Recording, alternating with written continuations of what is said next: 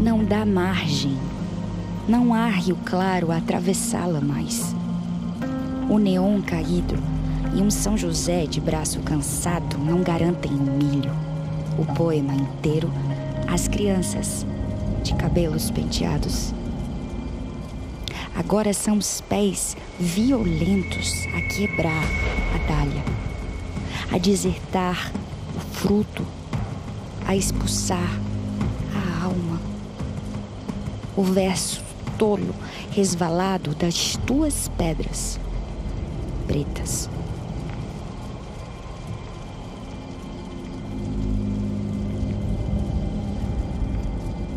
Bahia Gás e Governo da Bahia apresentam Histórias Grapiunas.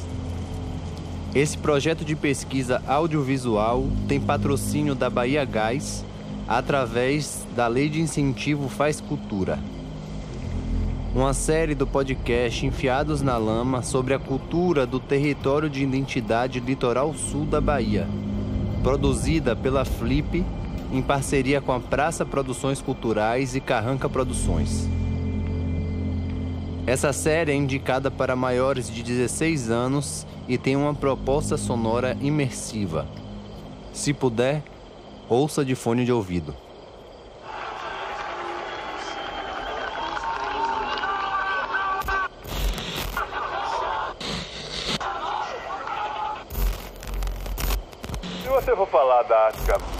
Gapiona, eu vou me lembrar muito do, da, do, do teatro brasileiro. Porque eu vejo muito parecido essa coisa do, da, do, teatro, do teatro grapiona, da arte grapiona com a arte brasileira. A arte brasileira era o quê? Era o brasileiro que tinha dinheiro, que ia para a Europa e voltava para o Brasil e remontava aqueles grandes espetáculos. Era isso, Companhia Brasileira de Comédia em São Paulo, né, e outros grupos no Rio de Janeiro. Era esse teatro. Se eu, vou, eu vim para Itabuna, o que é que eu vejo aqui? Em Itabuna não, na nossa região. As pessoas que tinham dinheiro iam para o Rio de Janeiro assistir os espetáculos do tablado e voltavam aqui para nossa região para remontar espetáculos. Candinha Dória era uma das pessoas que fazia muito isso. Ela trabalhava muito com teatro infantil. Ela ia para o tablado, assistia as peças de Maria Clara Machado, voltava para Itabunda, montava esses espetáculos e muitas vezes elas vinham estrear aqui em Itajuípe. Porque naquela época Itabuna só tinha um ABC, que era um teatro pequeno. E Itajuípe tinha um, teatro, um cine teatro. Sempre teve cine teatro em Itajuípe. Era 800 lugares. 800 lugares, dois camarins. O palco de Itajuípe tinha dois camarins, camarins grandes. Né? E então ela vinha estrear em Itajuípe, como os programas de auditório de, de Itabuna, todos eram feitos em Itajuípe, no cinema de Teatro Itajuípe. Porque Itabuna tinha vários cinemas, porque era a grande expressão difusora das artes, era o cinema, né? Itabuna tinha cinema, não tinha cine-teatro. Era uma parede onde tinha um telão lá e projetava os filmes. Marabá era um cinema grande, o Cine Itabuna, cinema grande. Itabuna era uma cidade que, porra, Itabuna tinha uns cinco cinemas, se não me engano. Itajipe tinha dois. E a população de Itajipe sempre foi menor do que Itabuna, né? Itajipe chegou a ter dois cinemas funcionando ao mesmo tempo. Né? Depois só ficou um que era de uma família, que era a mesma família que era proprietária de cinema aqui em Picaraí, se não me engano. E que depois tocaram fogo no cinema desse pessoal e veio Antônio Age, né? E criou o Cine Teatro Age. Casa cheia, todos os dias. E quando tinha espetáculo, esses espetáculos que Candian, também lotava, né? Porque não tinha opção, né? Mas aí, depois de Candinha Dória, aí tem um revés, uma, uma, um revés na, no, no teatro da região, que são duas figuras proeminentes que veio para mudar o fazer teatral da região, que foi Mário Guzmão e Equio Reis. Essas duas figuras foram a figura que mudou completamente o fazer teatral dessa região. Aí é que surge vários, tanto que surgiu valores que saíram de Itapuna e foram adiante, saíram de Ilhéus, foram adiante. E todos os dois deixaram seguidores. Você vê o trabalho desenvolvido hoje pela pessoal da tenda do Teatro Popular de Ilhéus, está todo fundamentado em cima das pesquisas de Equio Reis. Itabuna, você vai ver tudo a influência de Mário Guzmão. Quando Mário Guzmão teve que sair de Salvador, quando ele terminou o filme Anjo Negro, de José Humberto, e veio morar em Ilhéus, de Ilhéus ele veio para Itabuna. Ficou em Itabuna um bom tempo da vida dele. Tanto que nesse festival Terra Vista, que eu estava fazendo a coordenação técnica do festival, juntamente com o Vampiro, era Mário Guzmão, era o, o consultor do festival, né? E Mário Guzmão muda essa. É, a dança e o teatro de Itabuna muda com Mário Guzmão. Ah, você vê o que Aguinaldo faz hoje é tudo história de Mário Guzmão, que trouxe essa mentalidade da negritude regional para Itabuna. Porque os negros, a política de negritude na nossa região é muito nova, muito recente. Muito recente. Você não tinha um movimento negro forte na nossa região. Nunca teve. Por quê? Por que nunca teve? Devido a essa nação grapiona que queria que os negros continuassem fazendo o mesmo trabalho escravo até hoje. Como até hoje, quem, de quem é a pior escola hoje na nossa região? Quem é que frequenta a escola pública? A maioria negra. Olha a saúde do povo negro na nossa região. É, só tem SUS. É, são poucas famílias negras que conseguem teve uma ascensão até o Soares Lopes, que morreu na miséria. Hoje tem nome de rua em Léus, mas morreu na miséria. Médico, né? Ah, pior ainda. Mataram. Vá lá, tem aquele povo lá que é indígena, tira ele de lá. Como é que é tirar ele de lá? Matando. Que você não vai perder como a capitania de São Jorge dos Ilhéus, em 1663, vai chegar naquela região que hoje é Lapa. Né? Cara, eles foram até lá. Até lá. Aquela região de Paratinga, Lapa, Guanambi, Gaporã, Catité. Isso tudo era a capitania hereditária São Jorge dos Ilhéus.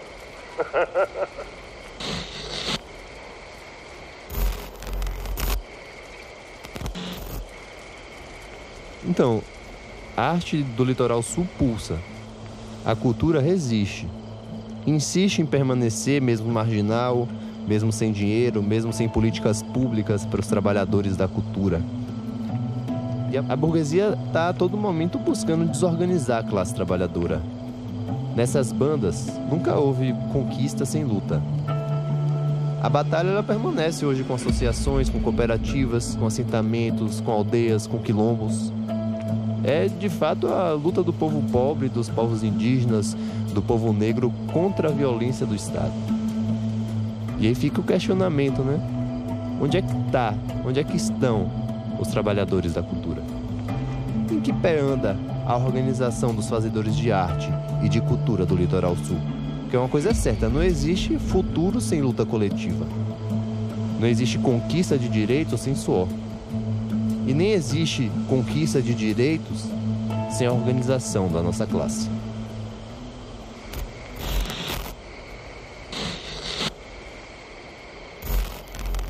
Quando eu cheguei no Centro Cultura Adonias Filho, o que a gente via da, daqui da nossa região é pouquíssimas coisas. Eram os festivais das academias de dança. Grupos assim de de teatro mesmo, definido, você não, não, não encontrava. Você encontrava pessoas dispersas querendo trabalhar, mas sem ter acesso a, até as políticas públicas, né? De, de fomento às artes. Não tem uma, não tem uma, não tinha uma coisa definida. Porque quando Mário Guzmão veio que construiu esse boom, essas pessoas ficaram também limitadas em Itabuna. Porque Itabuna não tem um mercado para, para aproveitar essa mão de obra. Aí o que foi?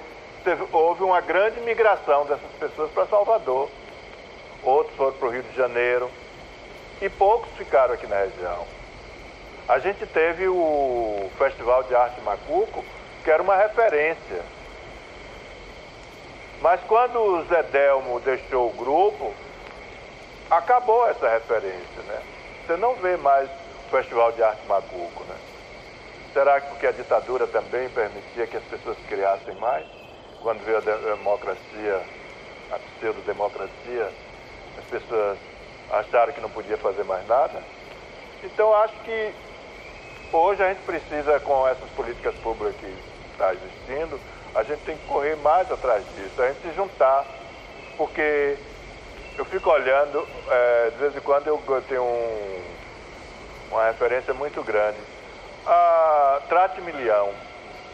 Trate Milhão é um grupo de teatro do Rio de Janeiro formado por gente jovem que pegava parte da mesada para investir nos espetáculos deles, né? Hoje você já não vê mais isso. Eu fico olhando assim, uma galera jovem que pode, poderia estar fazendo teatro e saindo e viajar com esse circular essa região.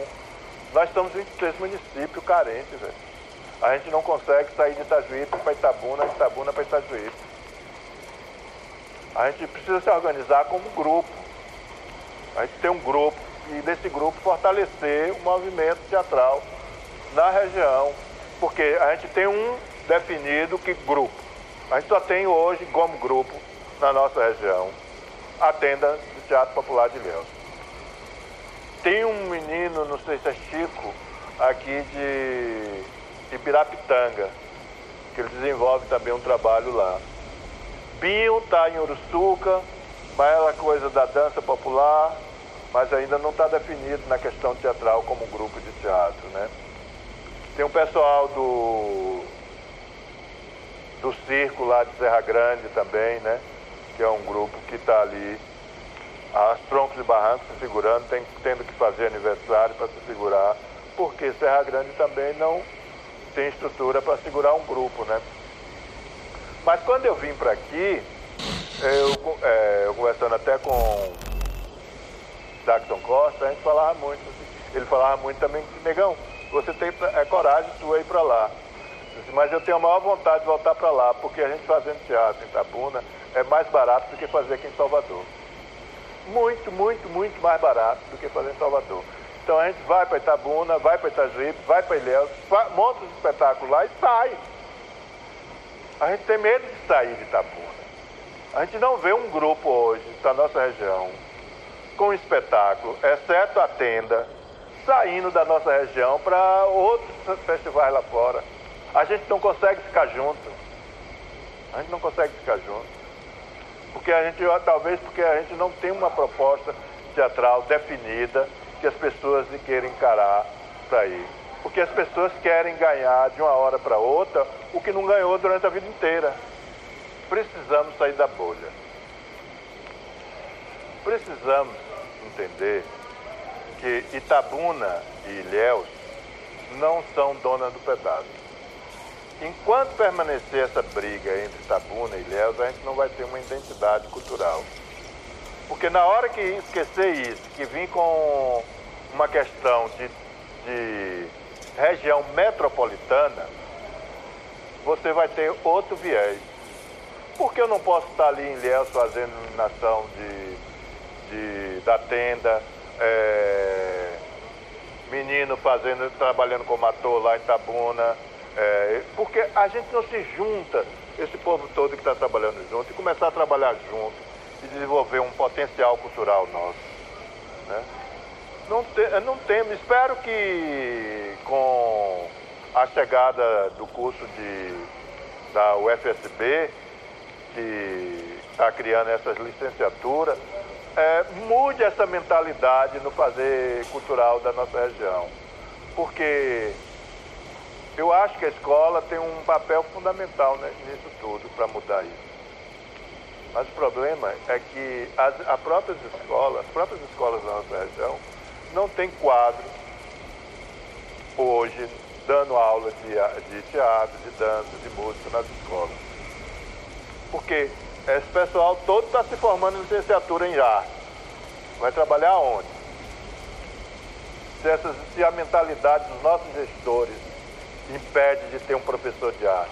Aí fica chamando, ah, fulaninha, você que é minha amiga, que faz, é, fez teatro, por que você não vem dar aula aqui na, na minha escola? Cadê os sindicatos da, de, de, dos professores que não veta essa história? Né? Os sindicatos dos professores têm que chegar junto. Ah, você não é licenciado, não? Você tem, é notório saber? Ah, sim, então tá, tudo bem. Mas se você não é notório saber, você tem que dar o seu lugar a uma pessoa que fez licenciatura para ensinar teatro.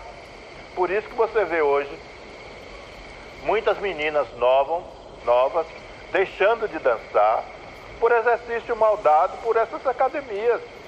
Meninas que tiveram rompimento dos ligamentos de, do joelho. As meninas que vão dançar, fazer uma abertura imensa ali e que não faz nenhum esquentamento antes de entrar em cena. Isso você vai provocar o quê? Um, um, uma fissura no joelho dessas pessoas, nas juntas. E isso aí é o quê? Uma pessoa menos dançando na cidade, no interior.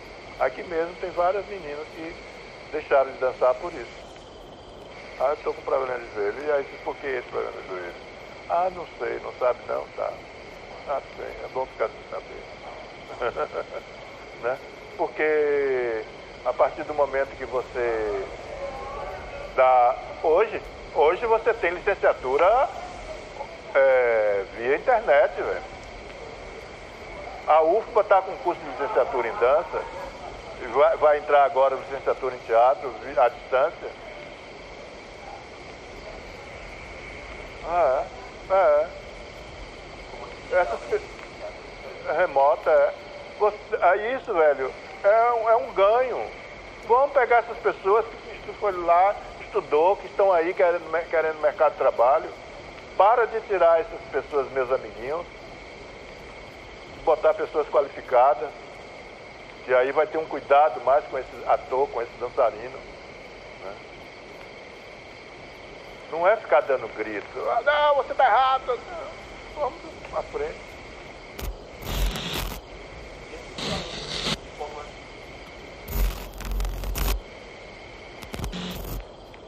Então, eu acho que a Bahia, na, na verdade o estado da Bahia todo, é, o integralismo foi muito forte. E o sul da Bahia teve sim suas peculiaridades. É, criaram grêmios literários, associações, é, em se reuniam no, no, no teatro da cidade. Né? E, e uma das demonstrações dessa força do movimento integralista é que observa que interessante. Quando Getúlio Vargas deu o golpe em 1937, é, apenas se tem notícia de poucos governadores que reagiram, entre eles o governador de Pernambuco, né, o Cavalcante e o, e o governador da Bahia, Juras Magalhães, que foram depostos, assim como todos os prefeitos que apoiavam é, o governador da Bahia, Juras Magalhães. E esses prefeitos tiveram seus mandatos castados, entre eles em Ilhéus, Eusinho Lavim e em Tabuna, se não me engano, Claudio Novo Coim. E esses prefeitos foram substituídos por quem? nas, nessas duas cidades, na maioria das cidades do interior, foram substituídos por lideranças integralistas. E aí olha que interessante. Então, então é, a Bahia tem essa peculiaridade né, de ter um, um, conjunto de prefeitos por todo o interior do estado, integralistas assumindo as prefeituras. Né, o que demonstra a força desse partido e como Vargas tentou, tentou cooptar os integralistas como aliados, eram aliados importantes, inclusive no, no discurso anticomunista. Né? É, essa aliança não se mantém por muito tempo. Né? Vamos lembrar que em 1938 os integralistas tentam um golpe contra Getúlio e aí foram colocados na ilegalidade e sua principal liderança, o Príncipe Salgado, teve que ser exilado, foi embora do país, foi para Portugal em meio ao regime salazarista né, de, Portugal. Agora, é, essa força dos, dos integralistas, ela permanece. Né? Ela perde força aí no final da década de 30, é, por conta dessa, dessa, desse racha aí do, com relação ao Getúlio, eles foram colocados na legalidade, mas eles permanecem, tanto que eles voltam depois de 45 e reorganizam um partido, eles se organizam como PRP, Partido de Representação Popular, né? inclusive fazendo novamente atos de rua e tudo mais. Em 1950, o Príncipe Salgado foi candidato a presidente.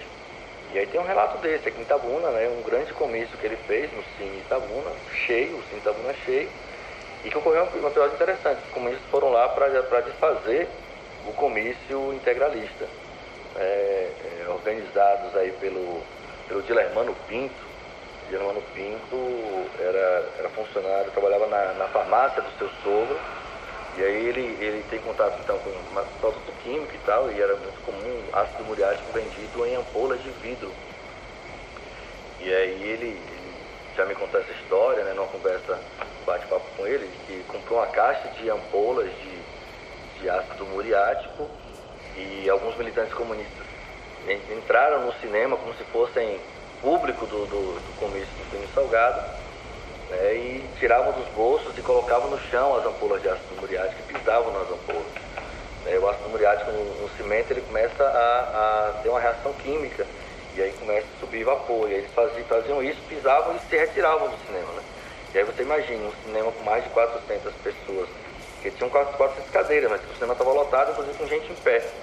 E aí começa a subir o vapor, as pessoas começam a sufocar, passar mal e aí saíram correndo, aí né, um tumulto tá, e tal. Né? Então é interessante pensar esse episódio pensando do, da reação dos comunistas, mas também é interessante pensar na força que eles mantinham, que continuam fazendo comícios com, com grande é, é participação popular, mesmo no, no, no período posterior né, a esse período de auge da organização integralista, que foi a década de 30.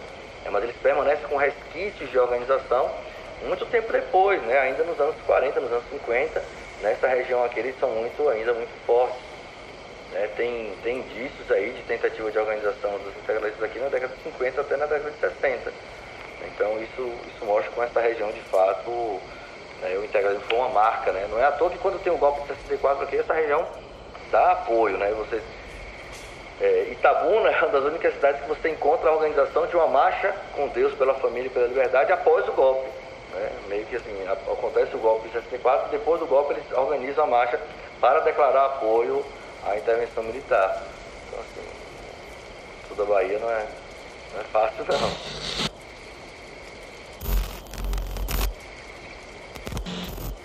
No pré-64 aqui, né? Os discursos contra o João Goulart, eles não ocorrem apenas após o golpe, pelo contrário, eles são muito anteriores ao golpe. E, e as críticas não são, não são em função do governo, de comandar a economia do país ou coisa parecida.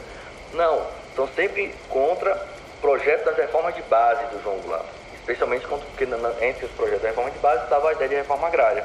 Então, repara, acredito que tem muito a ver com essa coisa da estrutura fundiária, né, o poder dos fazendeiros, e quando ouvem falar de possibilidade de reforma agrária, eles entram em pânico, e aí, e aí quando eles entram em pânico, né, eles são capazes de aderir a qualquer projeto autoritário né, no intuito de barrar qualquer coisa que, que passe né, ainda que de maneira superficial, em torno de, de, de reforma agrária ou que colocasse em xeque esse poderio dos fazendeiros de cacau.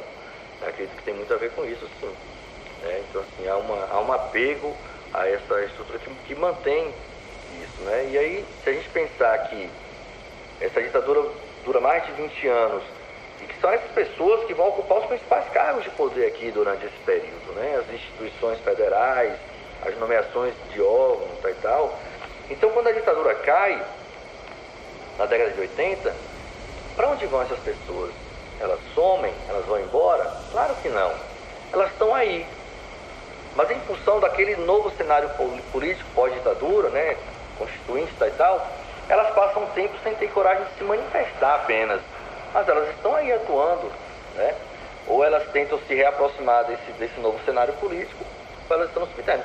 Na primeira oportunidade que elas têm de se manifestar, como no movimento, nesse movimento de direita que a gente, né, que nós assistimos aí renascer nos últimos cinco anos, elas voltam, né, elas voltam a, a ter coragem de se manifestar. Não é que elas não, elas deixaram de existir, elas apenas não estavam se manifestando e aí com esse esse ressurgimento da direita, essas coisas elas voltam a se manifestar. Ainda ontem, né, nós assistimos ali em frente à sede do Exército de Ilhéus um grupo de pessoas né, pedindo intervenção militar. Né? Então, assim, pedindo um golpe militar para segurar a posse do, do, do Bolsonaro. Então, assim, observe então como nessa região essas coisas continuam de maneira grotesca, diria assim, ainda existindo e com determinada força, né? Eu não queria falar o nome do Bolsonaro. É. A civilização cacaueira está em ruínas. Aqui a terra não frutifica. O fruto de ouro foi banhado no sangue de quem suou na lavoura, tantos até a morte.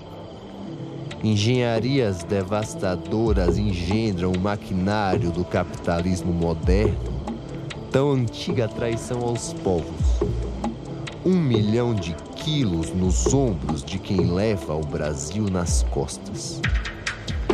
A civilização cacaueira está em perigo. E é bom mesmo que esteja. A resistência permanece e o tempo, que escorre tão devagar, nunca falha em sua foice. É tempo de renascimento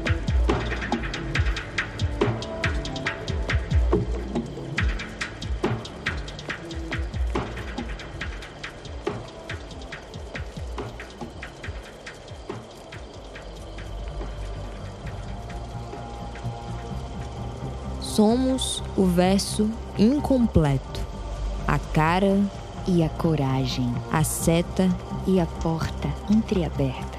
Dentro de nós há palavras como fogo e não como fuga. Nossa tessitura é de ginga, porque singrou o oceano e se refez na lança que erguemos, e se refaz na palavra lâmina, no verso dito, no, no seu e no meu grito.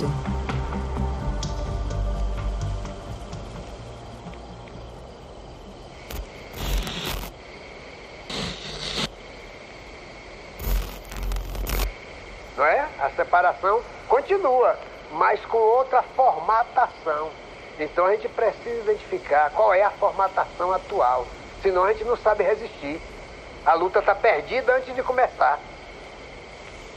Né? A gente tem que saber essa, esse deslocamento que houve. Antes, o branco estava dentro da igreja assistindo a missa e a negralhada do lado de fora. Hoje, já se juntaram. Aí você vai na igreja ver pretos e brancos dentro da igreja. Ah, sim, não, já está resolvido, tudo está resolvido. Hoje todo mundo se dá muito bem. É? Não, porque há outros níveis mais poderosos e invisíveis de separação foram engendrados outros níveis de separação, que são invisíveis aos olhos, porque estão na, na infraestrutura. Não é? Quando Lula implantou o sistema de cotas, a grande esperança né, de resolver esse problema na base.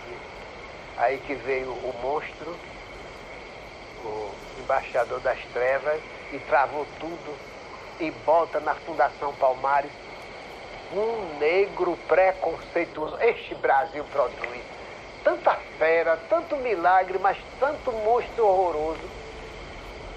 Ele foi nas profundas do inferno buscar um negro preconceituoso. Gente, isso é inusitado na história do mundo. Isso é inusitado. Então, os níveis ideológicos de separação hoje são outros. Cabe a vocês, da geração de agora, estarem atentos quais são os níveis ideológicos de separação. Porque há uma proposta no imaginário de separar mesmo. Porque quanto mais separar, melhor de governar. Você já pensou, essa nação unida? Nós não estávamos mais aqui discutindo quem ia ser presidente, não é? Mas você viu que a nação está rachada. Nunca a nação se apresentou nessa rachadura tão profunda como agora. O véu foi suspenso. E aquela história do brasileiro gentil, cordial, foi pro Beleléu. Foi pro Beleléu. A verdadeira face do brasileiro veio à tona. Graças a Deus. Fica melhor da gente saber lidar com que armas a gente vai à luta, não é? Quem é quem? E aí eu estou vivendo um tempo A vida é mesmo isso. Ávida, ribeira abaixo, ao fundo do abismo. A gente teima, chuvisca, põe em nuvem, se vira. Mas é o ser para crer que somos só essa água, que já houve e haverá. E assim somos todos um, um céu que é só o mar.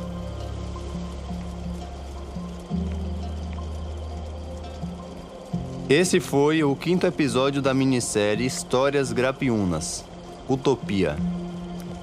Direção, roteiro e narração por Gabriel Galego. Produção por Rafael Melo, Júlia Ventura e Ícaro Piton. Leituras dramáticas pelas atrizes Tali Lua e Nicole Leão.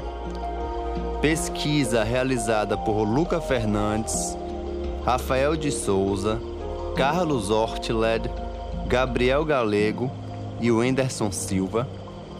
E trilha sonora original, mixagem, masterização e sound design por Giovanni Alaqueto. No episódio, você ouviu o poema Itabuna Lombricite, de Yolanda Costa, o poema Civilização Cacaueira, de Gabriel Galego, o poema Versos Malungos, de Teresa Sá. E o poema A Vida Ávida, de Aleilton Fonseca, além dos trechos das entrevistas realizadas com o Babalorixá Rui Povas, o artista do teatro Zé Carlos Negão e o historiador Marcelo Lins. E mais uma vez, gente, para finalizar agora que é o nosso último episódio, muito obrigado a todo mundo que trabalhou nesse projeto, que apoiou nossa pesquisa, a você que acompanhou todos os nossos episódios e está aqui com a gente nesse último episódio da temporada. E para mais informações do nosso trabalho, do nosso projeto do Histórias Grapiunas, da nossa pesquisa continuada, acesse o nosso site lá na descrição do episódio Busquem a gente nas redes sociais e a gente vai trocando essas figurinhas. Então é isso, galera.